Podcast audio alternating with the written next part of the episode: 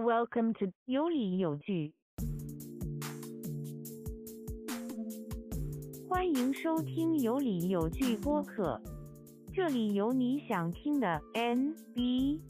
where amazing happens。欢迎大家收听新赛季的有理有据。这次呢，我们一个多月没有录节目了，然后新赛季还有一个多月的时间开始重新回来开始录新赛季的节目。然后我们去年做过一个叫做 Over Under 预测，然后当时是做了一个东西部的预测。然后这一次呢，今年我们决定可能时间比较充裕吧，就是来做按赛区来下预测。首先先问一下 Teddy，这个一个月休息的怎么样？有没有关注 NBA？呃，这个这个一个月，我们上次录是讲的是自由呃球员市场，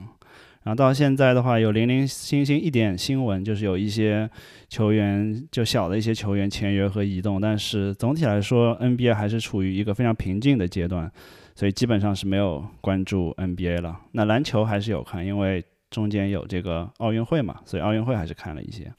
嗯，对，第一期呢，我们准备从这个叫做大西洋赛区开始。大西洋赛区也是去年东部最强的一个赛区吧，算是五个球队里面有四支球队进入了季后赛。然后前一年的时候是猛龙队，也是同样一个赛区拿到了这个总冠军。我觉得今年这赛区的几支球队应该也是很受关注的。我们讲的顺序是从最后一名开始往。就是从下往上讲，然后因为这个 NBA 官网的那游戏还没有更新，所以我们选择了应该是加拿大的 NBA 官网做了一个做了一个预测的这个成绩。对，我们这次还是会做这个 over under，然后顺便对每支球队的新赛季进行一下展望。那么我们用的这个 over under 的数据是，其实是啦，它引用到了这个美国一个 online 的博彩网站叫 Bet Online。它的这个 over under 的数据是在八月底出的。那就像我刚才说的，其实 NBA 最近一个月都比较风平浪静，所以目前来说，这个 over under 也不会出现太大的变化。那么我们就根据那个呃 over under 的数值来进行一些我们自己的评判和预测。好的，OK，那第一支球队是猛龙。嗯，预测是三十六点五胜。嗯，对，顺便说句，新赛季回归八十二场比赛，所以呢，这个就比较正常一点了。终于可以不用再转转化成八十二场，上赛季七十二场，对，我们在做这个 over n 的时候非常头疼，然后还要算它的胜率啊和七十二场的转化。对对，三十六点五胜，嗯，百分之四十四点五的胜率，排在三十支球队的。二十二名，我的选择是 over，我觉得他们会比这个成绩稍微好一点。呃，这个是我和你有一定分歧，我是选了 under，但是这个是我相对来说不确定、比较不不那么确定的一个球队，具体原因我会待会儿说。那猛龙的话，他上赛季的战绩是二十七胜四十五负，也就是在八十二场中是三十一胜的战绩。那现在这个赔率是认为他要比上赛季更好一点，是比上赛季要多赢五场球。呃。你为什么选择了 under 啊？你为什么选择 over？因为我觉得猛龙就是战绩没有那么差，因为他进攻是十六，防守是十五，应该算是一个很就是很中等的一支球队嘛。他如果你按照他的这个比如效率来看的话，他的 expected win 应该是在三十五胜三十七负，而不是这个二十七胜四十五负。而我觉得最主要的原因是猛龙去年其实是打了七十二场客场比赛嘛，因为没有办法去加拿大比赛，所以对他们来说确实是非常非常艰难的一个赛季。然后又有伤病的影响，他们去年的主力 OG 啊、呃西卡，然后范弗里特还有洛瑞，一共缺席了有九十一场比赛。然后在这样的情况下，他们。所以才打得这么糟糕。我觉得球队是确实年轻化了。我觉得在冠军教练的带领下，他们应该是冲击季后赛的一支球队，或者说他们可以去打 playing 的球队。如果他去打 playing 的话，他我觉得胜率应该到百分之四十五以上，或者接近百分之五十。所以我觉得三十六点五胜这个胜率稍微有一点低，所以我就选了他是一个 over。嗯，猛龙这个赛季应该是我们之后因为会聊到其他球队嘛，那这个赛季应该毫无疑问是这个赛区最弱的一支球队。我觉得这个也会多多少少影响他们一些战绩吧，因为他们的和同区的对手之间的打的场次会比较多，他面临会更多强队的这个挑战。那你刚才说的有一点比较有道理，就是猛龙他上赛季确实是一个呃。从各个方面来讲都是一个逆风的球队，因为他在呃佛罗里达打满了七七十二场比赛，没有一场比赛是在自己老家多伦多打，没有一场比赛是在自己主场球迷面前打的，呃，所以就到后面赛季中后期的话，就等于就呈现一个放弃的状态。那这个赛季，呃，猛龙比上赛季更好，是他们在主场。回他们是这次成功能够回归到主场，至少去打一半的比赛。那么总体来说，猛龙他要在自己球迷面前证明自己，作为两年前的总冠军，他不想就连续两个，呃。连续两两一两年都是处于一个乐透的状态，我觉得这个是他的一个利好。而且猛龙他的教练 Nick Nurse 也是冠军教头，然后就像你说的，他有范弗里特、欧欧吉和西亚卡姆这些还是在当打之年就二十二十六、二十七岁的当打之年球员，所以他的呃天赋还是在的。那我为什么是最终还是选了一个 Under 呢？我觉得最大的一个原因是。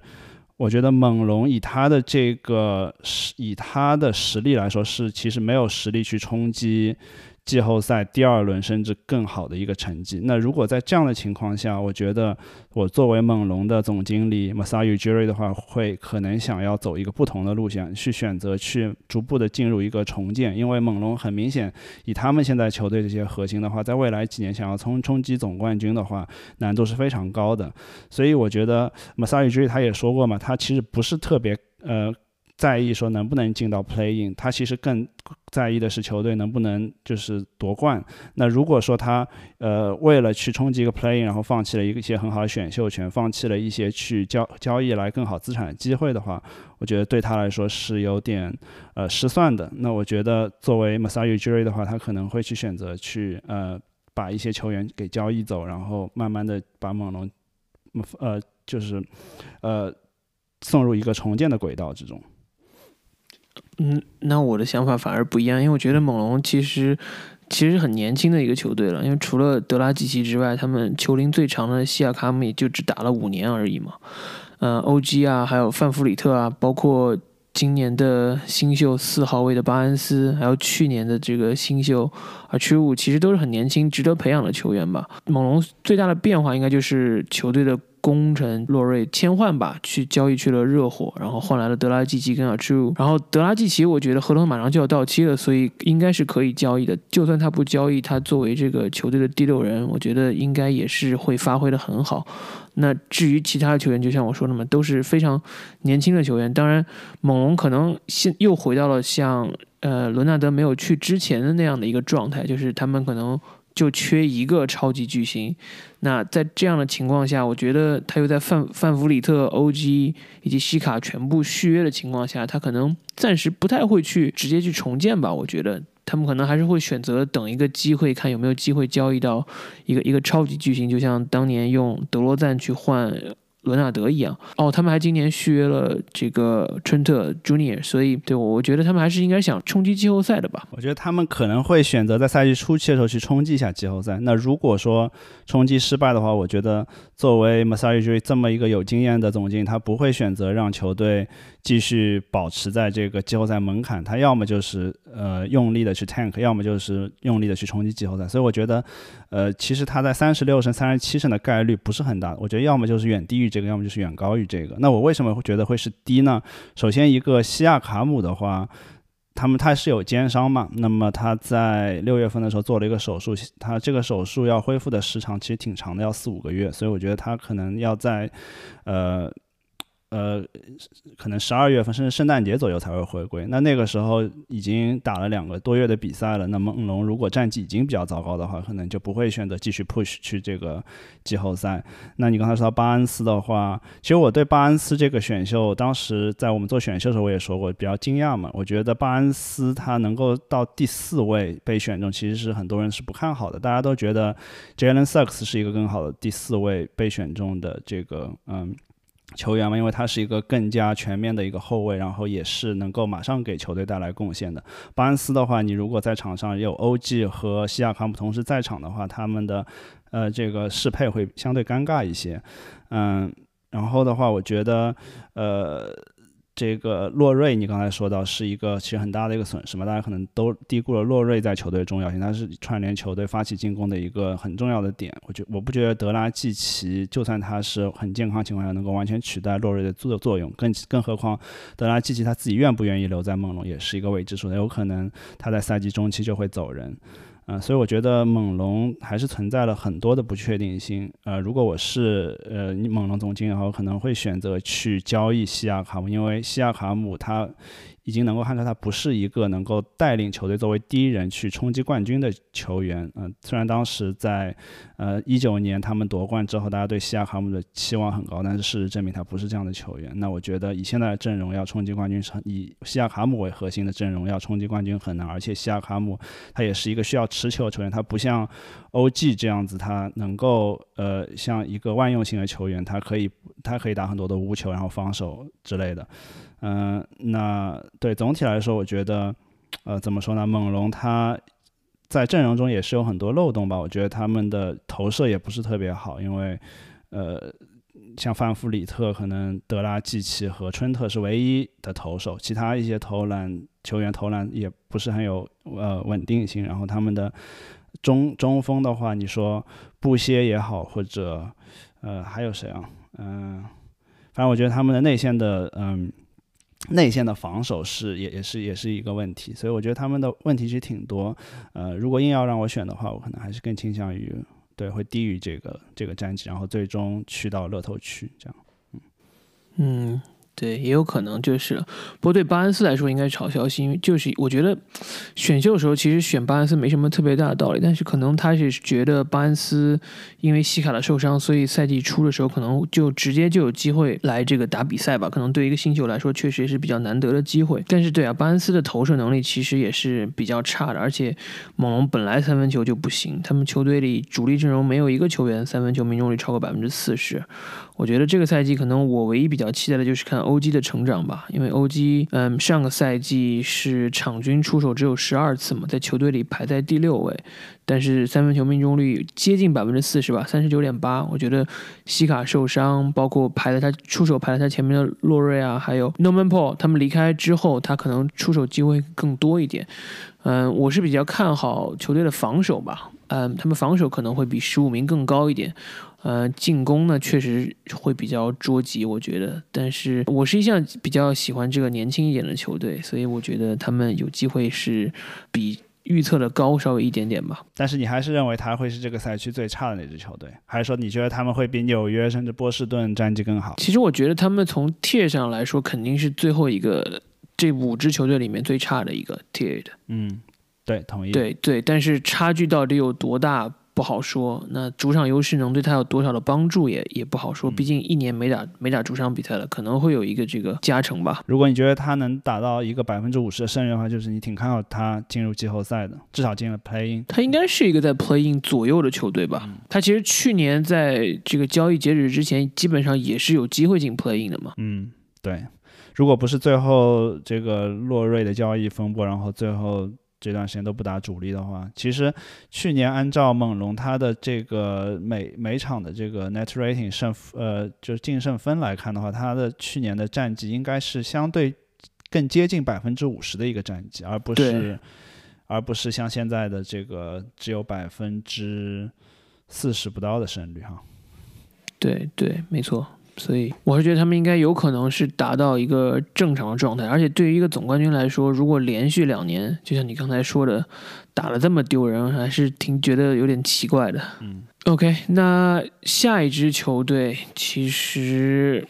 怎么说是纽约？我觉得，对我觉得下一支球队有点，哎，我不知道你怎么想的，因为纽约去年其实是排在了东部第四位啊，拥有主场优势打的季后赛，结果。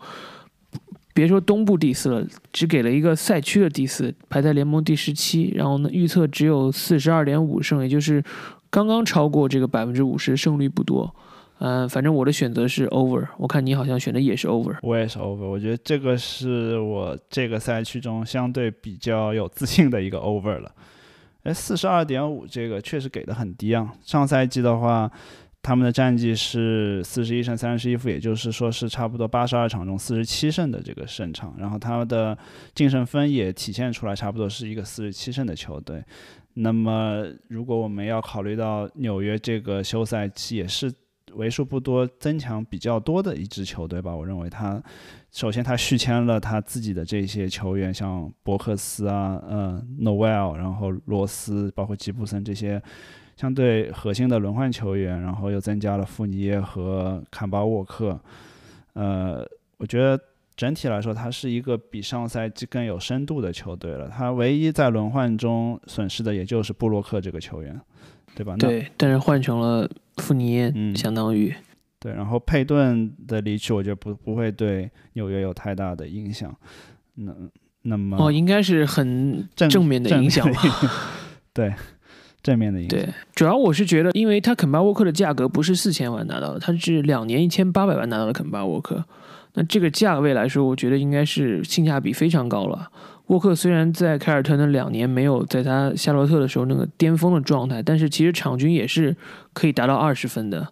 那确实他是受伤病影响比较多一点，但是在这点上，我觉得纽约有经验，因为罗斯之前也是伤病很多，大家都知道最年轻的 MVP。就是伤病缠身嘛，那我觉得纽约是有这样的经验，可以很好的去管理沃克还有罗斯的出场时间的。而且富尼耶嘛，虽然我觉得价格是有点高了，四年七千八百万，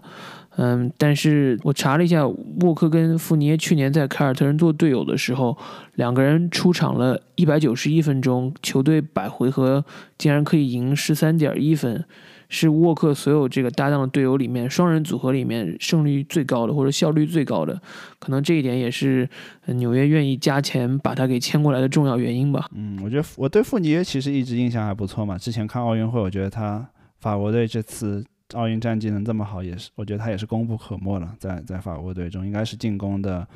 重要核心之一。那现在因为上赛季为什么纽约他？在季后赛中首轮就败给老鹰，而且就是就其实输的比较惨的一个原因，我觉得就是他，我觉得纽约的防守一直是还可以，从上赛季就可以看出来嘛，他的防守，他的内线有护框，然后他的侧翼的防守也还是不错的，但是他的进攻发起其实真的是比较单薄，嗯。其实他在主力的里，主力的发进攻发起，我觉得就只有呃兰德尔这个点，而且他是一个前场球员。那后场的话，可能你有一个罗斯，还勉勉强强可以可以承担起组织进攻的任务。那其他球员要么就是比较年轻，要么就是呃是一个 off ball 的球员。所以这个赛季，你想有有沃克的加入，有有富尼耶，那那我那一下子他的进攻的。这发起就丰富了很多，我觉得兰德尔不用承担这么大的呃进攻压力。我觉得兰德尔其实在这个休赛，我觉得是一个大赢家，因为他又签了这个这个肥约，然后又有了这么多帮手。嗯，虽然他在新赛季的数值可能会有所下降，但是确实在新赛季中他应该会打得很比较轻松了。呃，对吧？那然后的话，嗯，对我觉得就是他的进攻点会更好。那防守的话，防守。我觉得他会有一定的下滑，因为防守他上赛季是排到全联盟第四，我觉得这个多多少少和一些运气的成分有有所相关嘛。因为对面对好像是对手的投篮命中率其实是一个出乎意料的低。对，没错。那那那我觉得，就算他防守有一定的下滑，但是他进攻上赛季是二十四的进攻，我觉得这赛季至少能够提升到呃全联盟中游水平。那如果是这样的话，他就。至少可以 match 到上赛季的呃胜率是不成问题的，我觉得还会更高。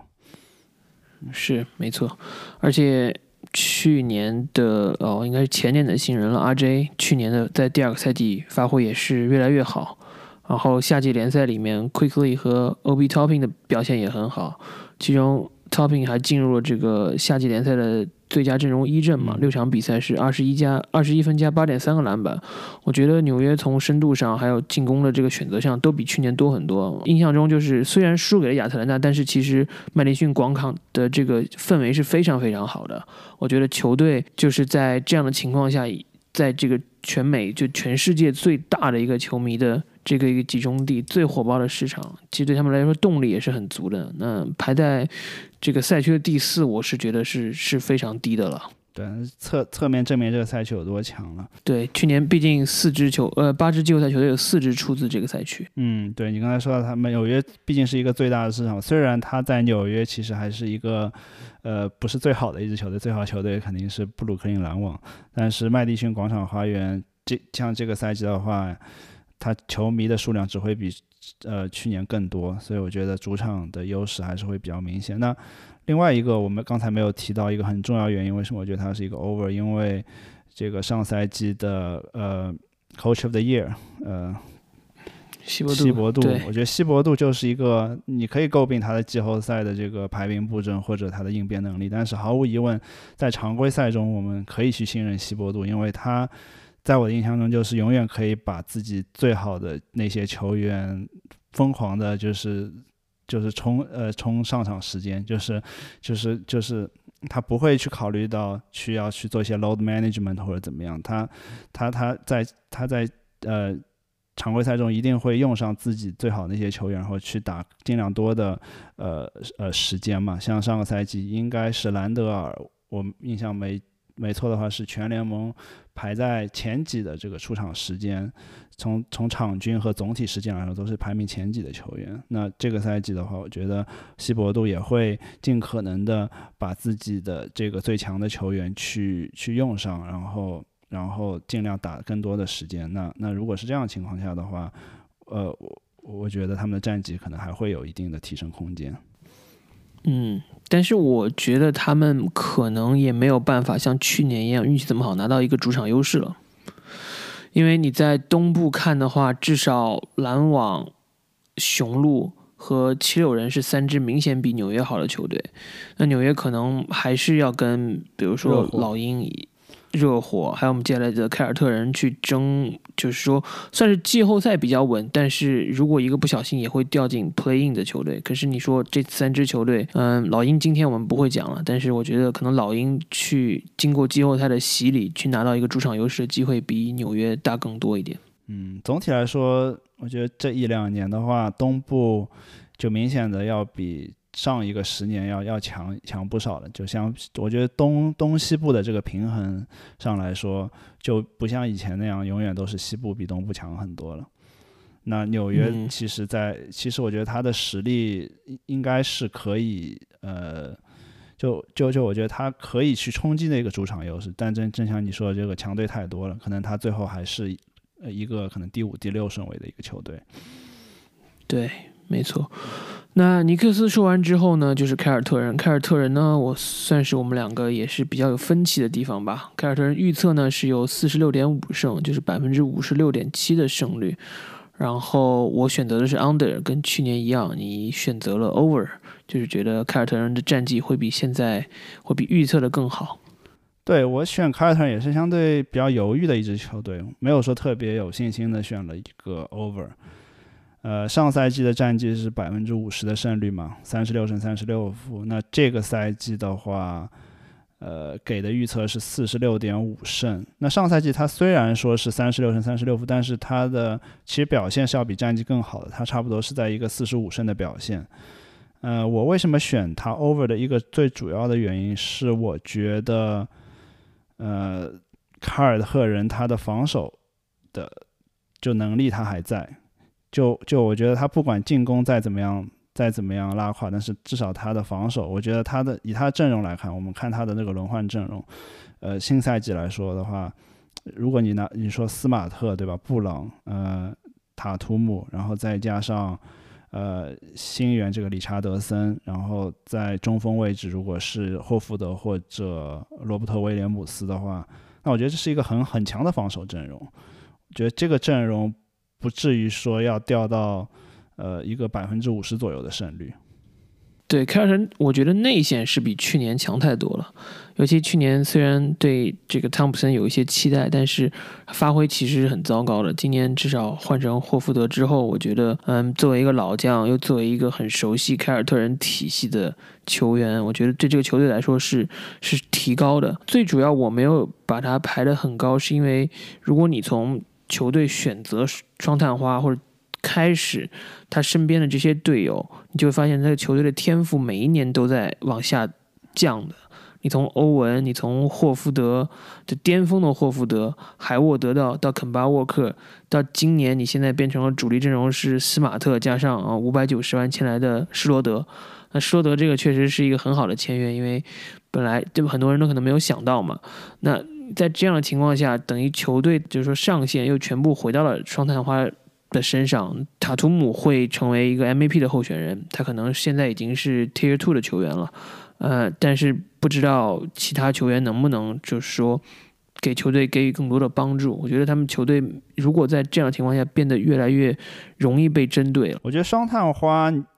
还是双探花，因为因为塔图姆你他是一个 MVP 级别球员，然后布朗的话上赛季虽然后半期后半段有受伤，但是从他之前的表现也是一个全明星级别的表现。我觉得只要他们的这个。战斗力还是保持这个水准的话，我觉得，嗯，凯尔特人就战绩不会太差，因为在 Bubble 时候他们是能够打到嗯东决的一支球队嘛。那虽然说当时他有，就是总体天赋来说更强一些，但是，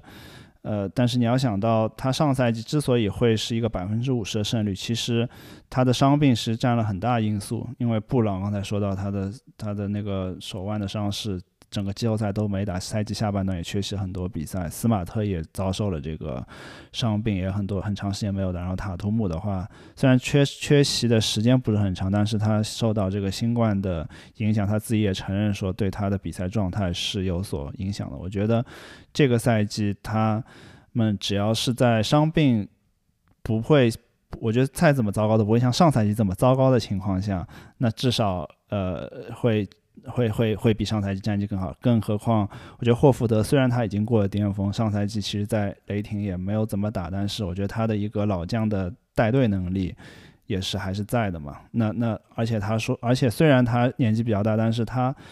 至少他打五号位，他也可以拉出去投篮，也有一定的这个 switch 的能力。呃，在防守端，呃，所以我觉得还是一支相对比较均衡的球队。然后在板凳上还有这个进攻火力相对比较强的。这个施罗德也好，或者坎特也好，那对总体来说，呃，我我是倾更倾向于 over。当然，我也知道有有 under 也有很多理由了。就比如说他们，我觉得换帅是一个一个问题，因为斯蒂文斯我们知道都是全联盟比较好的一个一个一个一个主帅，但是现在换了这个呃尤杜卡，就就有很多未知数嘛。他到底会建立一个怎样的系统？然后嗯，然后就就就第一年的这个。这个主教练的话，确实有很多不确定性。那他们在有这些呃施罗德的加盟之后，他的球队化学反应会怎么样？然后他的他的投篮能力，呃呃，整个球队的话，他的投篮力肯定还是会还还是会差一些。然后他的他的传传接球各方面，可能还是会有很多的这个忧虑在。但总体来说，我觉得他们纸面上的实力是要强于这个四十六点五胜的。呃，胜呃胜场的有意思，也是 NBA 第一周的比赛，就第二天的比赛就安排了纽约主场打凯尔特人的比赛。哦，将会是一个比较有意思的。说完之后，我们就只剩最后两个球队了，也是去年东部基本上最强的两支、三支球队之二吧。呃，七六人和篮网。七六人其实我我没有准备什么特别多的东西，因为这个休赛期他们。到目前为止，其实就是操作非常少了嘛，就基本上就留住了格林，然后霍华德跟庄神互换了球队。那因为席梦思的这个问题是一个很大的变数，所以我我没有觉得他有可能超过现在这个五十一点五胜的预测，我所以我选择了一个 under，也就是我觉得七六人可能会比较风雨漂漂泊吧，这个赛季，这尤其是虽然他们续约了，也是顶薪续约。锁住了这个恩比德基本上最后的黄金啊巅峰时期。嗯，就席梦思肯定是一个很大的变数，对于这个球队的 over 还是 under，因为我们在休赛季也看到席梦思他有表达过说自己不想再回到七六人，然后想要想要离队的这个意愿，所以我觉得呃最终席梦思的这个走向如何，我觉得也决定了七六人新赛季的走向，因为如果席梦思他呃，不上场打比赛，然后就等着被交易，然后又迟迟无法达到一个满意的交易。那这样的话，其实对于七六人的至少常规赛来说是一个很大的损失。因为席梦思虽然大家都诟病他去年在季后赛的表现，但是在常规赛中，尤其他在常规赛防守端的这个这个作用还是。还是表，其实其实大家都有目共睹的嘛，尤其是在呃恩比德缺阵那段时间，七六人能够继续保保持一定的胜率，最后拿到东部排名第一的位置，席梦思其实功不可没的。那席梦思如果最终一场比赛都没有打，那然后又球队又不能及时的换来一个呃同等级别的一个呃球队呃一个帮手来来来来帮助球帮助恩比德的话，我觉得。确实，七六人要超过去年的这个战绩是挺难的。嗯，所以所以现在来看的话，呃，他给的这个胜场是五十一点五五胜嘛，五十一点五胜的话，去年其实是他在八十二场中达到了一个五十六胜的战绩。那那其实博彩公司这边还是相对看衰七六人一点的，就是他不觉得能够达到去年的这个战绩。但我觉得五十一点五相对来说还是低了一些。我觉得恩比德如果只要他能够保持健康，保当然这是一个很大的 if，因为他对恩比德去年也是不仅缺席，而且在季后赛中有这个半月板的伤势，现在也没有做手术，不知道他恢复的情况怎么样。但是但是只要恩比德他能够发挥出去年的水平，保持健康的话，他依旧是那个 MVP 级别球员，因为。恩比德，我相信如果去年不是因为受伤的话，其实很多人会把 N B M V P 的票去投给恩比德。我觉得他在每场或者每分钟的表现上来说是不输于约基奇的。那其实呃有只要有恩比德，呃七六人就存在这样这样一个夺冠的窗口。对，恩比德其实去年一路领先 M V P 啊，要不是受伤的话，应该就是他了。嗯，到最后其实都是有有反超的机会的，只是约基奇发挥也是很好。然后恩比德跟席梦思两个人怎么说呢？他们两个人一起上场的时候，球队其实是真的是最强的。两个人在场的时候，每百回合可以赢十六分，而且他们打去年常规赛打了一千一百六十四分钟，这个这个比例其实是非常非常高的。之所以选 on 的，就是因为我觉得球队内部的化学反应有问题，那球队的结构非常不稳定。我。最近也在看一些留言嘛，就是你包括换席梦思的这些筹码，没有一个可以让球队好像直接就可以上升，比现在的就是说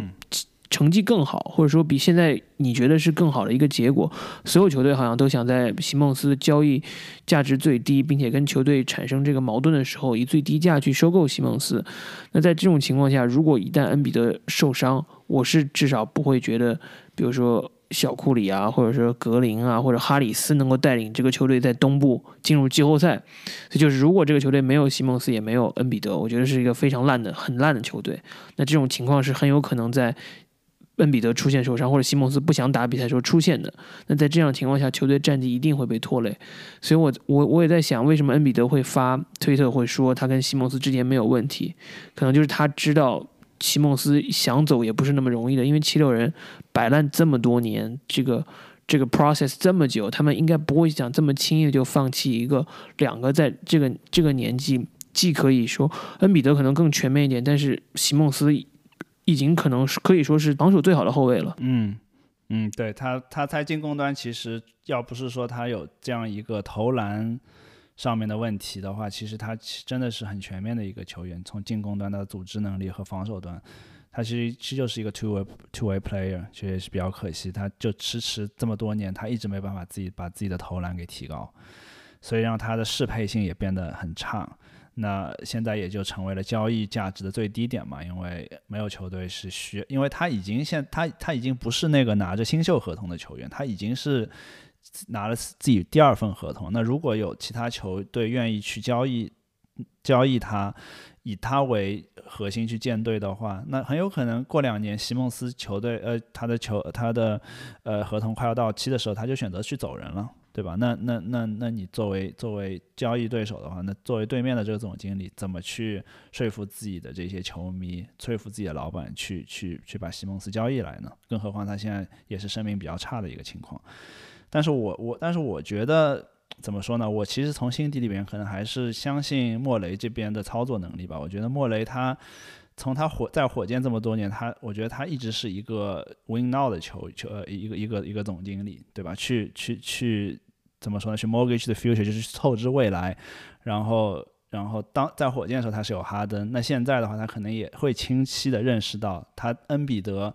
呃，巅峰的时间其实没有那么长，因为作为一个大个子的内线，然后然后又有这么多伤病的问题的话，可能就巅峰可能就是这两年了。如果你现在不赶紧去把球队创造，就是把球队去调整，拿到到一个能够夺冠的呃水水平的话，那机会可能就错失了嘛，对吧？那那那那作为莫雷，我觉得他的信条就是说，永远就是要要抓住现在有的机会，就就就因为你因为你机会机会可能转瞬即逝，那我觉得我我觉得他这个赛季虽然有很多很多困难，你说你要去交易到西蒙斯拿来一个相等等等价的球员很难，他可能会去如果说有去交易到比如说 CJ 或者说比尔这种种可能性还是有的，我觉得他可能会以以一个。一个非常积极的去态度去去去去交易西蒙斯，然后我觉得西蒙斯应该是会在最最迟在这个呃交易截止日前会被交易走，然后然后即便他不能换来一个像利拉德这样的顶级巨星，但是至少我觉得也不会说战斗力会比西蒙斯。差很多，或者他去换来一个几个球员，增加一些球球队的深度等等。那那那，我觉得从这个点上，我还是更会选择会相信这个七六人在最后还是会达到，至少在季后赛的时候会达到一个相对比较呃和去年差不多甚至更强水平的一个状态吧。嗯，对，我觉得席梦思肯定是没法换来一个奥 NBA 去年进入奥 NBA 球员。所以他换来的应该是可能比他的 tier 稍微低一档的球员或者低半档的球员，但是只能期待就是他这个交易的呃适配性会比席梦思更强。我现在就是不知道席梦思的阵营他的态度到底有多强硬，是不是真的会因为一个星期之后就这个训练营就开始了，是不是真的连训练营都不去报道？宁愿被罚款也要被交易出去。如果是这样的话，那穆雷的选择就是很难了，很少，只能在最垃圾的里面的 offer 里面选择一个稍微能看一点。我觉得至少他如果要去换换个 CJ 还是问题不大吧。我觉得怎么说呢？嗯，我是希望他可以换 John Wall 了。John Wall 的话，对，叫 John Wall，反正也是也是一场都不打。西蒙斯这边估计也是一场都不打。那不如换一下。对啊，让我加几个选秀权，对不对？也许可以加今年的新秀进来。今新年新秀，我觉得火箭还可能不会放弃。所以，那那我觉得，如果要换姜沃的话，不知道莫雷要从火箭这边搜刮多少个未来资产，然后再去把它转化成其他球员。觉得应该把以前篮网获得的所有的这个 选秀权都拿过来。对，那我觉得从更实际的角度来讲的话，我觉得 CJ 至少从适配性来说，因为怎么说呢，波特兰这边也是需要防守嘛。波特兰为什么一直成绩上不去？原因就是因为他防守不好。那那换换来西蒙斯的话，虽然投篮不行，但是防守有所增强。而 CJ 这边的话和恩比德可能适配也更好一些，我觉得其实是合理的。然后或者看比尔这边，就是华盛顿他要走一个怎么样的路线了？如果如果比尔比尔他不留不继续留在奇才的话，我觉得也是一个很好的适配。对，但是比尔换。西蒙斯，我觉得可能对方可能有点不太同意吧。你说奇才这边？对，我觉得奇才可能会觉得有点亏吧。但是比尔也是很有可能在这个赛季的休赛季之前被交易走。对，就看莫雷怎么操作。如果他愿意的话，我们知道像呃呃 Maxi 对吧？这个赛夏季联赛其实发挥的非常非常好。那像 Matisse s i b o 的话，他的澳大利亚这个奥运会也是发挥的不错。就有有可以他再加一些这种甜头，说不定就可以达成一笔交易了。嗯，对，但是在席梦思交易之前，我觉得这支球队都是很大的不确定因素，也很难去预测。嗯，所以我就选择了一个 under。对我发现我和你选择有差异的那些都是我，其实我自己也不是很确定，因为因为像那你就选择我的选，拿我的选择做一个对冲就好了。因为如果是真要去下注的话，我是不会去下注这几支球队的。到目前来说，对，就不去选。到目前来说，我比较。有信心的还是一个是纽约，一个是篮网。之后我们会说到，对篮网。对，那既然讲到篮网，我们就来讲篮网吧。篮网是一个脚尖之差总冠军，离总冠军只差了一对，就就差那么几公分。预测是五十五点五胜六百分之六十七点七的这个胜率。我觉得对于一个总冠军球队来说，五十五点五胜一定是低的。我们过过去几年看到了常规赛冠军啊，总冠军基本上都是接近六十胜的，所以我选择了一个 over。要么你就是认为，其实篮网不这么 care，说我常规赛战绩有多好，我只要保持健康，我就就在季后赛冲一下，那常规赛我就悠着打。但是我觉得五十五点五胜还是低了，因为上赛季他的战绩如果放到八十二场的话，是一个五十五胜的战绩。那从他的对，呃，从他的这个具体的呃呃净胜分来说，也差不多是这么一个水平嘛。但是我们知道上赛季其实他受伤病困扰，我们我们都我们都知道他在季后赛其实伤病很严重嘛。但是其实他在常规赛也是有很很大影响的，因为像 KD 常规赛上赛季只打三十五场。一半都不到，哈登的话，基本上最后一两个月都没怎么打，因为这个腿筋的伤势。然后欧文也有他的问题嘛，就是就是就一些个人的原因，也是有有很多比场次缺席。丁威迪的话，几乎是整个赛季都没打。但是这个赛季，就不要说是，就是我我觉得只要是能够达到比上赛季运气好一点点的这个伤病的运气的话。就已经能够超出这五十五胜，就就哪怕说我们欧文，举个例，他全他整个赛季全部都不打，那只要是哈登和杜兰特健康，或者说这三个人里面有两个人能够保持相对健康的话，我觉得就有超过五十五胜的实力，因为确实天赋上实在是差距太大了。对，没错，而且其实哈登在交易去篮网之前，篮网的战绩一直是在百分之五十左右徘徊的。那篮这是在哈登去了之后，篮网是二十九胜七负嘛？我觉得只要哈登能保持健康，其实 KD 啊，包括欧文稍微怎么说，嗯，休息一下也没什么特别大的问题。然后篮网作为去年联盟进攻最强的球队，我觉得他们应该是五十五胜是比较轻而易举的。还有一件事情是，我觉得篮网其实这个休赛期的操作是很强的，或者说可能是被人低估了。